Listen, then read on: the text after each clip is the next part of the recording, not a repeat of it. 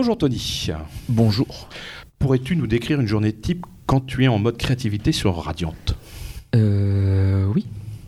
Euh, je suis en mode créativité tout le temps. D'accord, tu ouais. te lèves et euh, voilà, ça y est, c'est euh, parti. Ouais, je, je me lève à 5h30. Je suis au boulot un peu avant 6h. Je- J'habite pas loin de mon atelier. Et euh, à partir de là, si je dois faire du scénario, je- j'écris. Je commence, je commence ma journée en faisant quelque chose en- pour le boulot. Je fais pas mail, euh, lecture ou quoi que ce soit. Je commence vraiment ma journée avec euh, du boulot. Donc, si j'écris, je commence à écrire quelques pages. Je fais une pause à un moment donné pour prendre un petit déj et lire un truc. Et si je dessine, pareil, je me dis, allez, euh, là je crayonne deux, trois pages, je sais pas, selon l'humeur, selon le- la difficulté des pages. Et après, je prends une pause plus tard. Mais je commence toujours par bosser. Et Hors journée- d'Internet. Ouais. Et ça Et te fait une journée de combien en gros quand tu te lèves la tête? Euh, je. Je sais pas. Donc, je commence à bosser, on va dire à 6 heures en gros, jusqu'au soir à à peu près 5 heures dans l'idéal. Dans l'idéal, c'est 5 heures. En réalité, ça dépasse souvent.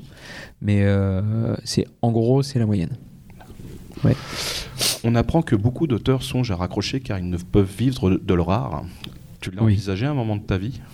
Euh, oui, juste avant de faire Radiant, parce que c'était difficile, ça marchait de moins en moins, et puis en effet, les conditions se, ne s'améliorent pas, on va dire comme ça. Après, euh, j'ai toujours quand même euh, négocié mes conditions. Il faut pas oublier que le contrat, on l'accepte. On peut ne pas l'accepter, et je l'ai fait souvent, même quand ça ne marchait pas du tout. Euh, ça marchait pas, des fois j'ai dit non à des trucs en me disant non, ce sont des conditions que je ne voudrais pas accepter, donc bye bye. Et euh, cette liberté-là, on l'oublie trop souvent, mais je, comprends, hein, mais le nombre de fois où j'ai dit non quand ça marchait pas et où j'avais vraiment zéro argent, je peux dire que le, le stress c'était là. Euh, je me suis construit un peu comme ça. Maintenant, je suis plus concerné du tout pour le moment, mais euh, ça peut ça peut revirer à tout moment. À hein. tout moment. Ça- ouais. On est d'accord. Penses-tu écrire une Bible fanbook pour Radiant Si oui, on peut espérer l'avoir éditée? Euh, une Bible fanbook comme ça existe déjà sur des grosses séries, tout ça, je pense pas. Euh, par contre, il y a ce qu'on avait fait, c'était dans le coffret du tome, euh, de- dans le deuxième coffret, on avait fait une espèce de de- d'encyclopédie un peu de l'univers de Radiant qui ressemble un petit peu à, à ça presque. Et je- sous cette forme-là, on fera peut-être d'autres choses. Ça, ça me plaît plus. Essayer de rentrer dans l'univers comme si l'objet appartenait à l'univers en fait. Euh, je suis un peu plus fan de ça. Les fanbooks, je suis pas, je suis pas fan, on va Je suis dire. pas fan en fait. Non, voilà. oui, les pas fanbooks. Avec le recul maintenant que la première saison du dessin animé s'est terminée, euh, qu'en penses-tu? Eh ben, je suis bien content. Euh, ça, c'est une aventure de fou. Ça, vraiment, c'est, euh, c'est. En plus, ça a pris une direction. Dire, sur la première partie, il y avait, il y avait du feeder, il y avait de, l'invention et des trucs comme ça. Puis finalement, ils ont recollé au manga sur la deuxième partie de la saison. Et là, maintenant, on est en plein dans le manga sur la saison 2 sur laquelle on bosse actuellement. Il n'y a aucun changement. Il y a suffisamment de matériel pour faire une saison complète. Ils n'ont pas inventé de choses ou quoi que ce soit. Donc, en plus, ça prend une super direction euh, pour, euh, pour la suite. Puis il y a une saison 2, c'est fou. Eh Oui, toujours. Ouais. Est-ce qu'il y a des changements en termes de collaboration avec les Japonais pour la conception justement de la saison 2 Et comment s'est déroulée ta collaboration avec la chaîne de télévision NHK et le studio L'Arche? Euh, des changements, ben, dans la saison 2, il n'y en a quasiment pas. Ça va être des fois des morceaux de dialogue qui, qui, qui veulent faire comprendre un peu mieux. Donc, on va faire des changements comme ça. On peut peut-être rajouter un petit dialogue qui n'existait pas pour, euh, pour introduire une idée qui, qui, qui prend place euh, plus tard dans le manga. Mais c'est vraiment, euh, ne transforme plus rien. Euh, après la collaboration avec les Japonais, à proprement parler, elle passe par euh, Yusuke Fujisa, qui est le producteur, et son assistante. Et ces, deux personnes-là sont mes interlocuteurs. Ils font entonnoir d'un côté et de l'autre entre euh, Lurk et moi, moi et Lurk. Euh, et il y a les allers-retours constants. Toutes les semaines, en fait, ils m'envoient des scripts, des designs à valider, corriger, commenter. Et euh, je leur envoie. ils m'envoient ça en fin de semaine, je leur envoie pendant le week-end euh, mes retours dessus.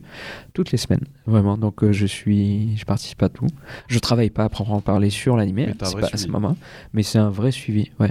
Et, et en plus, ils écoutent mes demandes avec attention, ils en parlent, ils font des réunions pour voir comment gérer quand il y a un truc qui a été mal compris et que, que je le dis au milieu. Ils disent, ok, on va changer ça. Donc, euh, il y a un vrai aller-retour avec une vraie considération de mon avis dessus. Ah ouais, donc la question qui Ouais. va arriver derrière, c'est euh, est-ce compliqué de travailler avec le Japon ou quand on a sa propre méthode ou façon de faire occidentale? Ben non, finalement. Je me suis rendu compte en les rencontrant qu'on parlait le, le même langage. Et ils jouaient au même jeu vidéo que moi. Ils avaient la même culture animée manga. Et euh, Plus il y en a un, le co-réalisateur, qui, avait travaillé sur One Piece pendant trois ans, sur l'animé One Piece, donc il avait l'expérience aussi de voir euh, comment on adaptait un truc euh, en animé. Et il me parlait de Oda, les, les- réflexions qu'il avait pendant, euh, pendant qu'il y avait des réunions, les, demandes qu'il avait par rapport à l'animé, tout ça. Donc il y avait plein de choses qui, étaient vraiment très fluides, on parlait le même langage, on- finalement, même si la barrière de langage est là, on, on avait la même référence culturelle. Et ce qui était étonnant de leur part. Moi, je, moi, je, je me doutais un peu que ça allait aller dans ce sens, mais de leur part, que je connaisse tout ce qu'ils connaissaient, comme ils n'ont pas la, ils n'ont pas la notion de l'impact qu'ils ont dans le reste du monde, ils étaient étonnés des fois euh, de savoir que je connaissais des trucs. Il y en a une qui travaillait sur Shenmue. Je disais, mais Shenmue, je suis fan, j'adorais ça. Les deux premiers, je les ai torchés plein de fois. Et elle était étonnée. Elle dit, ah bon? Ah ben, Je dirais, euh, celle qui, c'est, une, des, une des scénaristes de, de la série euh, qui, travaille, qui travaille parallèle aussi pour Sega et pour Shenmue. Et, euh, et donc, il y avait ces trucs rigolos là de se retrouver sur plein de choses finalement, euh, très facilement. Donc, euh, aucun problème. Vraiment, ça a cassé l'image que je me faisais, qu'on me faisait de travailler avec les Japonais, en, disant strict, froid, le rejet de l'occidental et tout un tas de trucs, l'incompétence sans arrêt, enfin, qui, sont soi-disant censés trouver incompétents euh, les étrangers. Alors, je vis tout l'inverse en fait. Alors, c'est peut-être exceptionnel, c'est peut-être dû précisément à ce qu'on est en train de faire là. Et euh, au producteur qui a lancé cette, euh, cet esprit-là, au réalisateur qui est vraiment exceptionnel et tout. Qui, qui- Mais je vis tout l'inverse. ouais. Vraiment. euh, Quand tu étais au Japon en 2015 et euh, 2018 mhm. pour participer à des événements, comment a réagi le public japonais à ta venue euh, à- Maintenant qu'il y a, maintenant t'as même des doujines à, à- à la gloire de Radiante euh, qui, qui pop un peu vrai partout au Japon. Ouais, euh, non je savais même bah, pas. On a trouvé des doujines euh, et euh, on voulait savoir si c'était pour toi une espèce de reconnaissance ou une sorte de consécration vis-à-vis du public japonais. ouais, ouais, ouais, ouais, c'est trop bien, c'est fantastique. Je savais même pas qu'il y avait des doujins. J'avais vu un, un, un gars qui, qui, qui faisait un artbook qui est le, le cara designer de SAO et qui avait fait un artbook tout seul pour, dans son coin et où il avait fait un fan art de Mélie au milieu. Quelqu'un m'avait envoyé le. Je le- pense cette personne. D'accord. et donc ça, j'avais vu j'étais déjà très très très étonné. J'ai dit waouh. Mais euh, c'est super, c'est c'est vraiment fantastique. Ouais. Et j'ai une dernière question. Oui. Est-ce que tu as déjà pensé à l'après-radiante Euh, non. Pour le moment, non. C'est tellement, euh, je suis tellement dedans, il y a tellement à raconter que, ouais.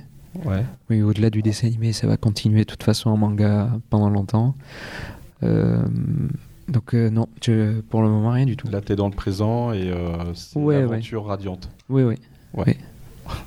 Bah écoute, nous on est toujours lecteurs et fans, euh, on, Ouais. on, on veut continuer l'aventure avec toi, y a pas de souci, à la TV ou en bouquin, mais surtout en bouquin pour moi. oui. En Merci tout cas, je te beaucoup. remercie d'avoir répondu à nos questions et puis bah, les auditeurs mangaka seront ravis euh, de découvrir toutes tes réponses qui ont été euh, pour nous euh, une source d'information incroyable. Merci beaucoup.